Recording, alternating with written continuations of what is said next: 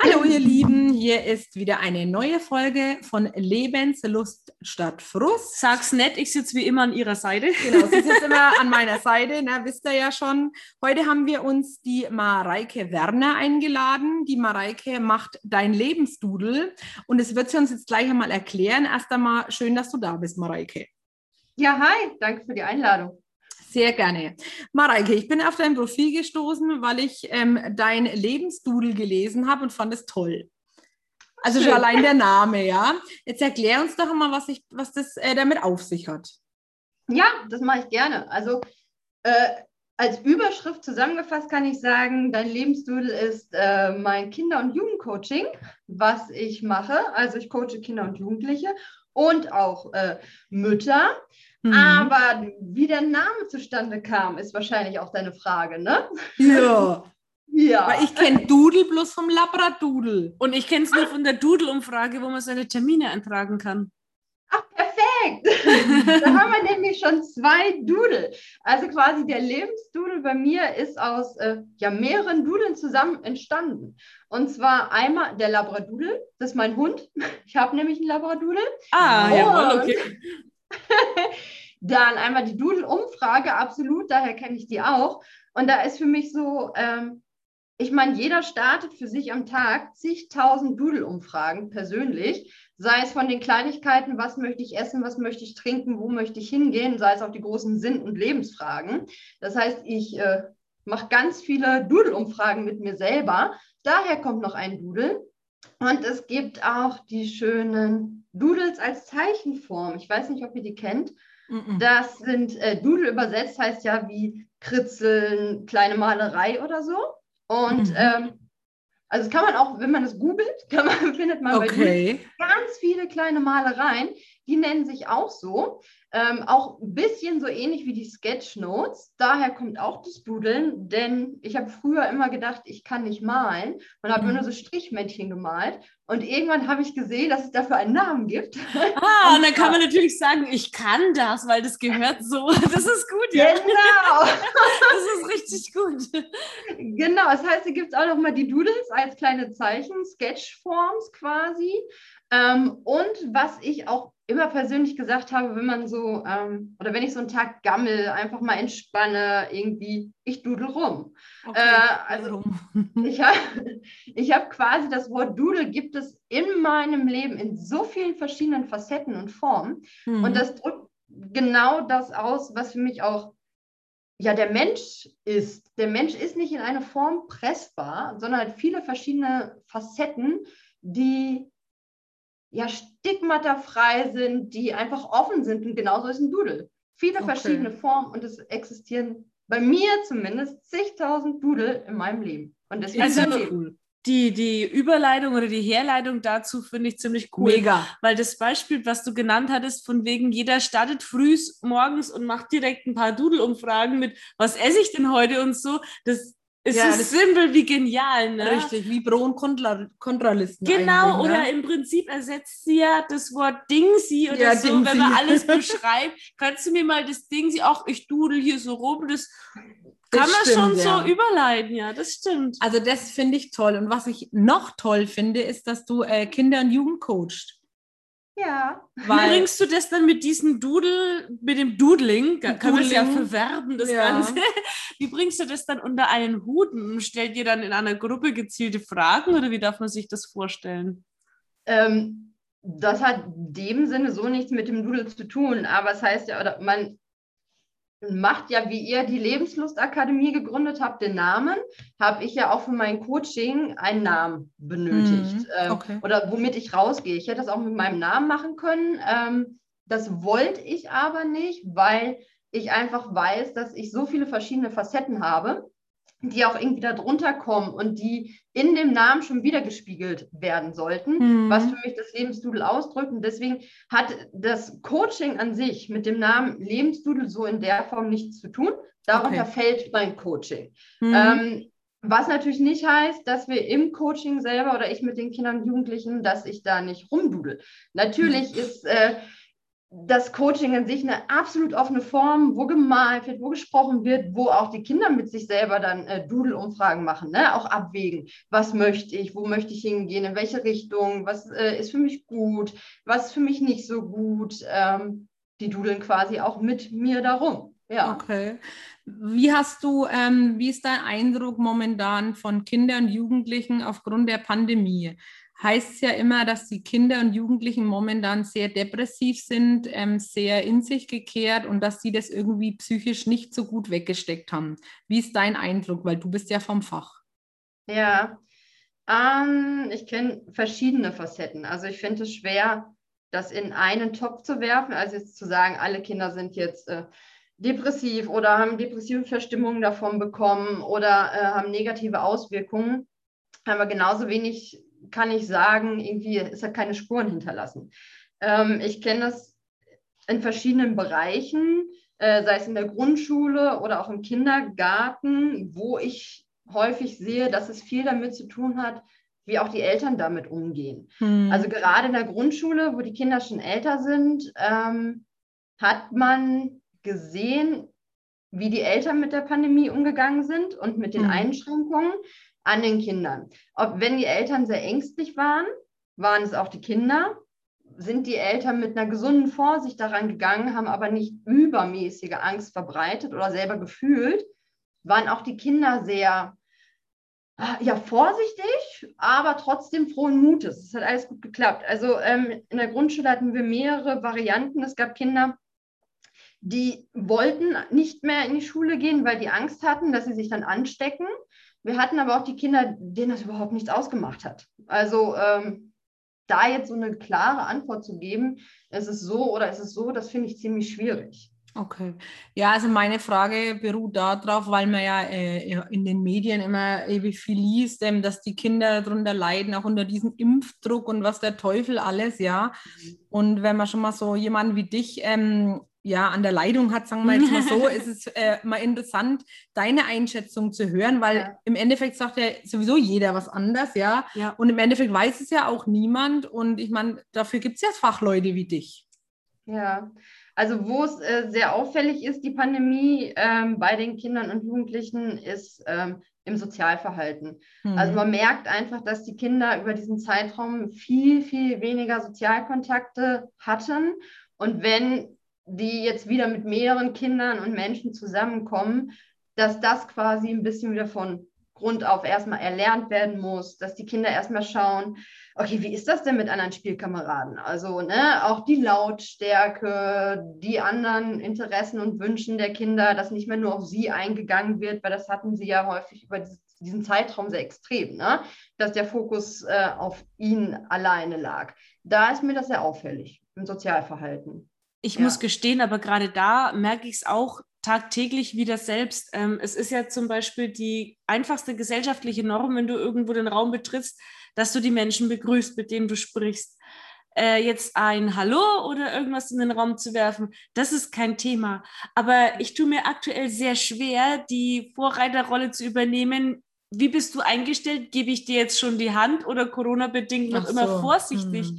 Und erst heute hatte ich tatsächlich wieder so eine Begegnung, wo ich ähm, nicht unhöflich erscheinen wollte, aber ich habe es nicht getan, weil ich äh, prinzipiell mich jetzt so eingeschränkt fühle, auf die Leute auch körperlich wieder zuzugehen, mhm. geschweige denn überhaupt nahe ranzutreten. Ich meine, letzten Endes hat mir die Person die Hand entgegengestreckt und mich begrüßt, was mir sehr recht ist, was ich total gerne mag und was für mich immer das A und O war. Und jetzt würge ich, derjenige, der so sehr Wert darauf legt eigentlich, wie ein Stoffel, weil ich mich auf niemanden mehr zutraue. Weil ja. du weißt ja nicht, wie ähm, wir reagieren. Genau, mhm. ist es dir gerade recht? Weil so vom Wert her ist es in Ordnung, aber das ist sehr erstaunlich, das mit dem Abstand und das wurde einem jetzt wirklich so eingetrichtert, mhm. dass das bei mir diese unterbewusste Hürde richtig aufgestellt hat.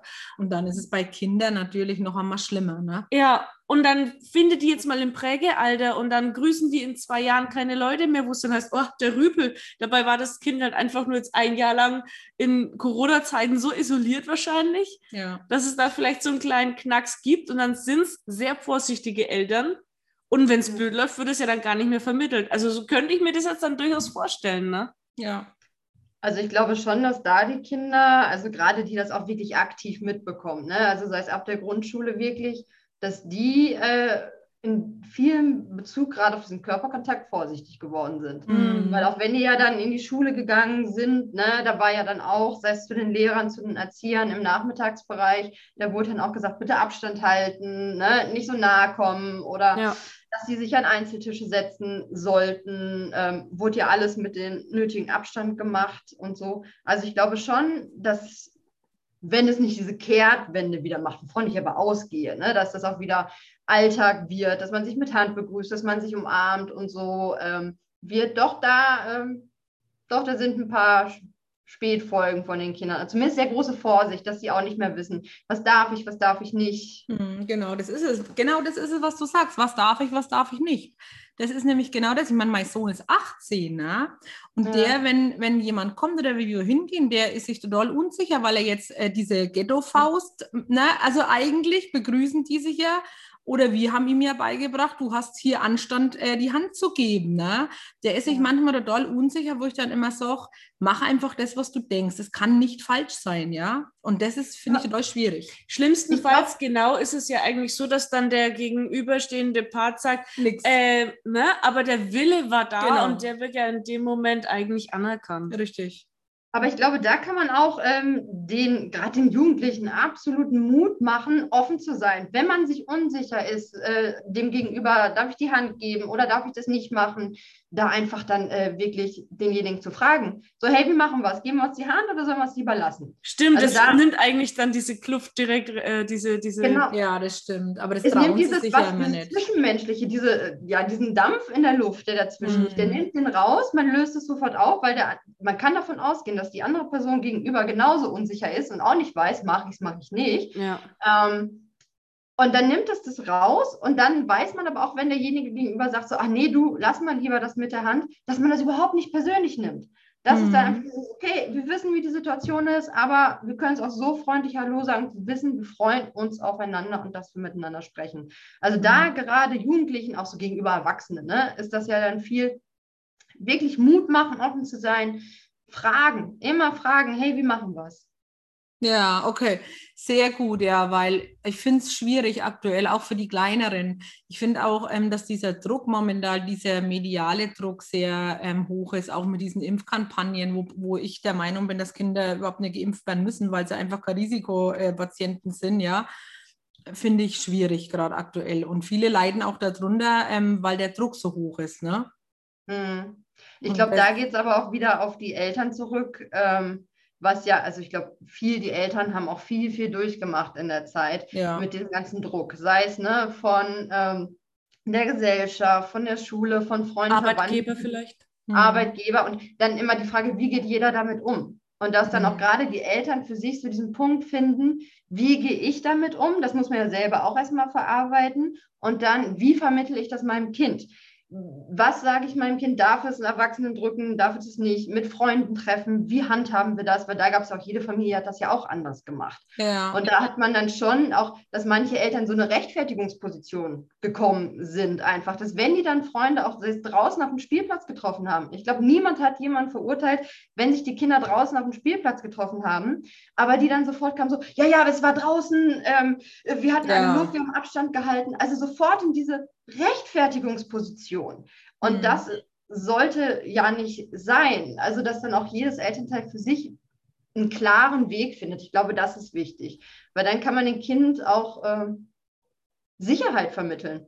Ja. Ich glaube, darauf kommt es an. Das stimmt. Also ich meine, wir wir ertappen uns ja tatsächlich auch, ne, dass wenn wir mal eine Veranstaltung gemacht haben oder so, dass wir vorneweg immer geschossen haben, das war Corona-konform. Jetzt, wo du das sagst, ja, ne? Ich habe mich neulich erst wieder dabei ertappt und wollte es eigentlich gar nicht hinschreiben. Nee. Ich habe es gestern, glaube ich, wie ich gepostet habe, ja. auch als Rechtfertigung tatsächlich hergenommen. Weil im Endeffekt sind wir ja alle alt genug, dass wir wissen, was wir tun. Ne? Ich meine, man lässt sich da in so eine Schublade stecken, wo wir eigentlich immer dagegen sprechen, dass es idiotisch ist und dann macht man es aber selber. Jetzt, wo du sagst, ist mir gerade aufgefallen.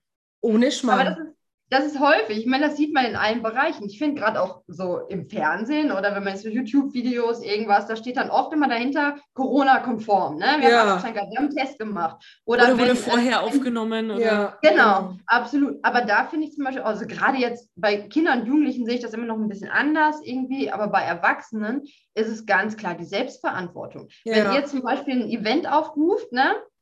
Und ihr sagt jetzt nicht vor, bitte einen Test machen, keine Ahnung was, aber wir treffen uns draußen, dann kann jeder für sich ja auch entscheiden, möchte ich das oder möchte ich das nicht.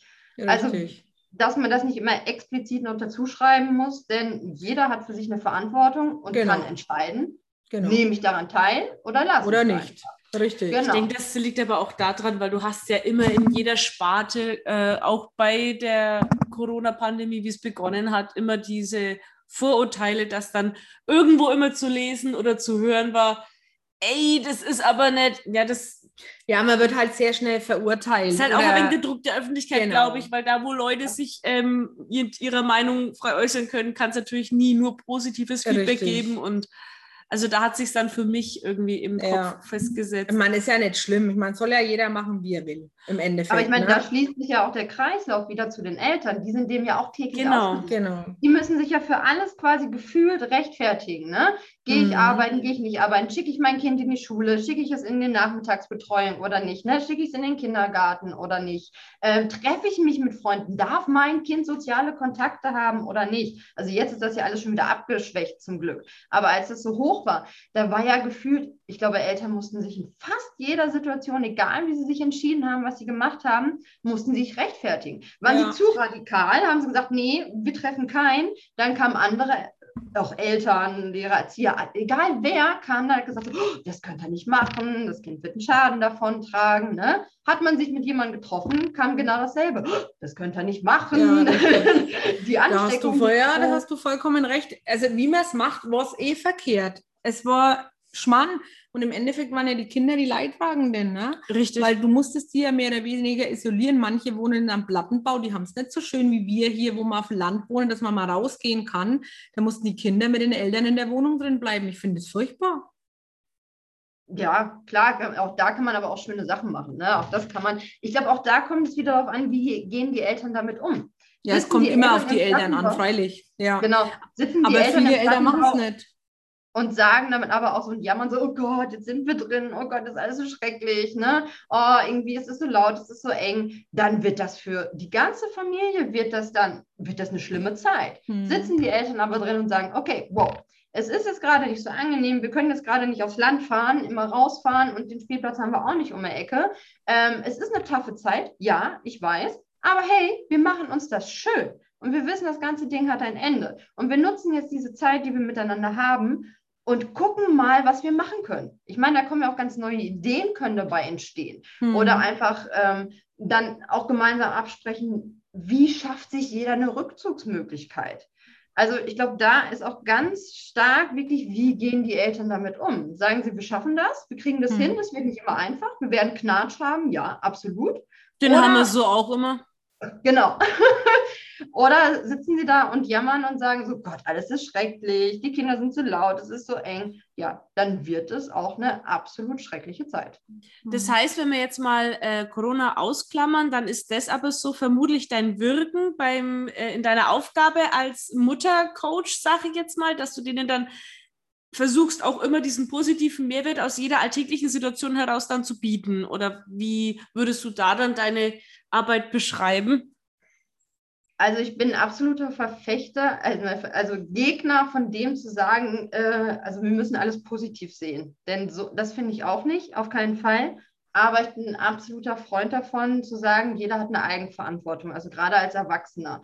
Und äh, dass so wie wir denken, so werden ja unsere Gefühle und so werden unsere Handlungen. Hm? Das heißt, in der Form von Mutter, wenn ich die Mütter coache, ist einfach meine Aufgabe, denen auch andere Perspektiven zu zeigen. Also wenn die eine Situation haben, die für die ganz schrecklich ist und das ist deren Realität, das ist dann so, ja, das ist dann deren Gefühl und das ist in dem Moment wahr.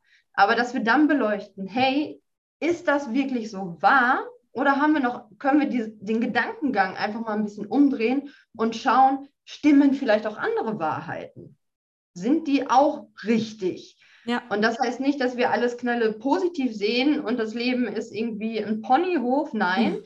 aber dass wir schauen, es gibt auch andere Wahrheiten in jeder mhm. schrecklichen Nachricht. Und das, äh, dann sieht man häufig, ähm, dass Erleichterung eintritt, weil nicht nur diese eine schreckliche Wahrheit richtig ist, nicht korrekt ist. Denn bei allem ist einfach viel, viel mehr drin als nur eine Antwort. Okay. Ja, gut, ich meine, man muss halt immer, es ist immer das, was man selber draus macht, ne? Im Endeffekt. Ja, und dass nicht jeder Tag perfekt sein ja. kann oder man nur positive Emotionen zur Verfügung haben darf, das ist vollkommen klar. Es darf auch mal schlecht gehen, es darf auch immer irgendwas misslungen sein Unbedingt. und muss sogar, und das muss man dann auch leben und nicht einfach kaschieren und drüber hinweg lächeln und sagen, hihihi, ist trotzdem alles toll ähm, es tut auch mal ganz kurz gut, wenn man sich da wirklich ein bisschen drin suhlen kann, solange man halt dann irgendwann wieder aufsteht, wenn es jetzt so gelaufen ist. Ne? Aber wie du sagst.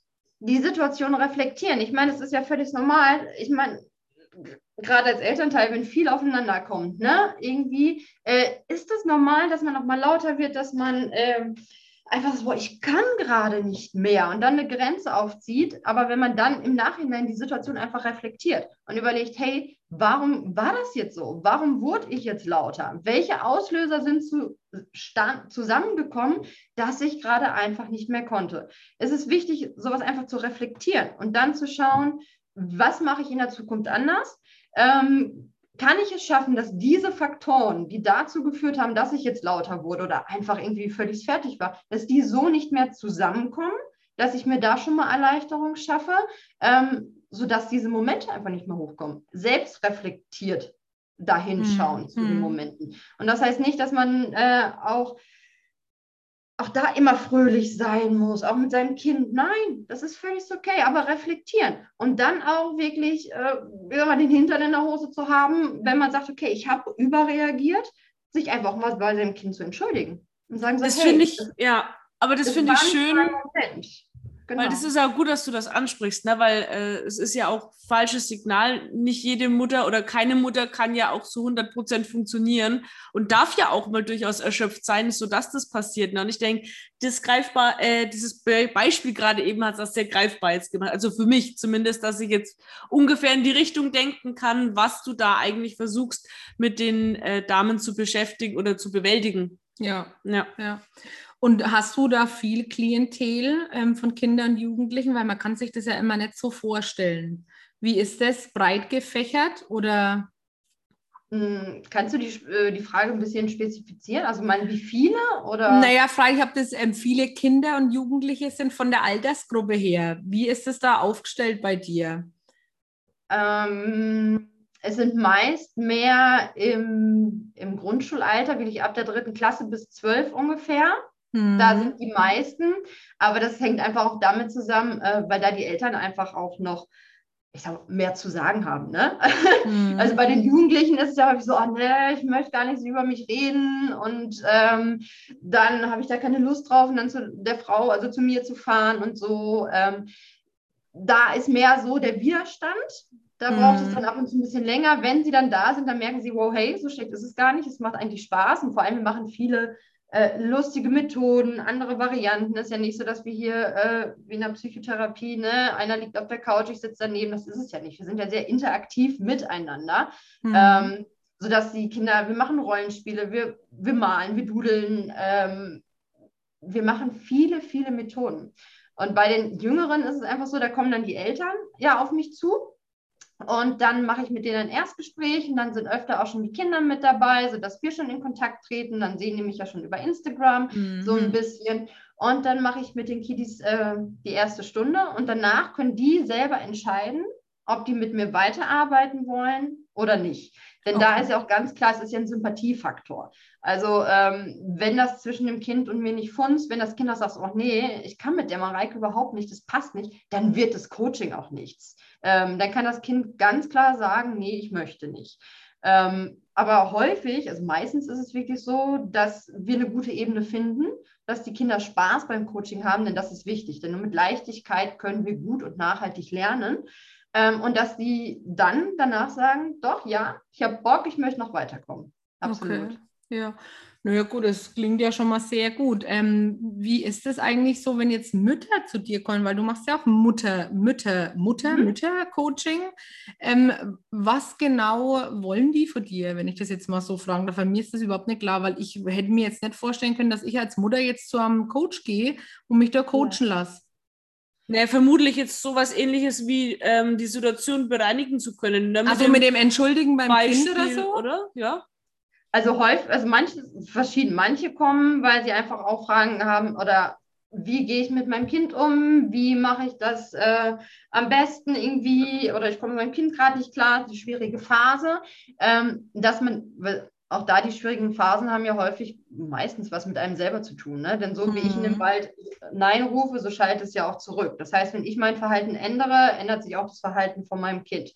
Dann ist es häufig aber auch so, dass was man nicht unterschätzen darf, viele Mütter sind einfach auch fertig, die sind K.O., weil gerade die Gesellschaft, ähm, inklusive Arbeitgeber, Schule der Kinder, äh, die verlangen viel ab. Ja, ähm, einfach mal, dass die kommen und sagen so, boah, Marike, ich kann einfach gerade nicht mehr, ich habe keine Energie mehr. Ähm, welche Möglichkeiten gibt es, dass ich wieder in meine Kraft komme? da kommen Mütter auch zu mir. Also okay. meistens entwickelt sich das auch so durch Gespräche, ne, die ich dann, wenn ich mit den Kindern hier bin, ähm, dass ich dann mit den Müttern ins Gespräch komme ähm, oder halt durch Bekannte, wo dann einfach auch klar ist, ne, hey, es ist okay, dass du K.O. bist. Absolut. Aber es gibt Möglichkeiten, wie du dir Kraftquellen wieder schaffst. Oder mhm. halt gerade manche Situationen neu denken, umdenken, sodass, weil die Gedanken rauben ja dann oft diese Kraft oder sagen dem Körper so mit den Gefühlen, äh, das ist so anstrengend, ich packe das nicht. Aber wenn man da ein bisschen umdenkt, ein bisschen an den ganzen Glaubenssätzen, die man hat, schraubt, dann kriegt man schon viel, viel mehr Leichtigkeit rein. Und das hat natürlich wieder Auswirkungen, ist das Schöne, wenn man auch mit den Müttern co coacht, äh, auf die Kinder. Denn das ganze Familienleben wird ja dann ja. wieder leichter das weiß man ja. Man kann ja nur selber, beim Flugzeug soll man sich ja selber erstmal die Atemschutzmaske aufziehen, ne, bevor man das seinem Nachbarn drüber zieht. Wenn die Eltern oder auch die Mütter einfach in ihrer Kraft sind, wenn die nicht total K.O. sind, dann geht es den Familien auch besser, weil die dann mehr Kraft haben für die Kinder und auch vielleicht dann ja, für den Partner, Partnerin. Okay, und was empfiehlst du da jetzt mal nur so als Beispiel, ähm, dass man sich unter so einer Krafttankstelle ähm, also, dass die Hörer jetzt mal, ähm, ich meine, wir wissen es ja, naja, äh, mal was vorstellen können, aber wir, wir sagen es ja auch immer oft, dass wir in den Wald gehen und einfach da ähm, mal Kraft tanken. Was empfiehlst ja. du mal so zum Beispiel?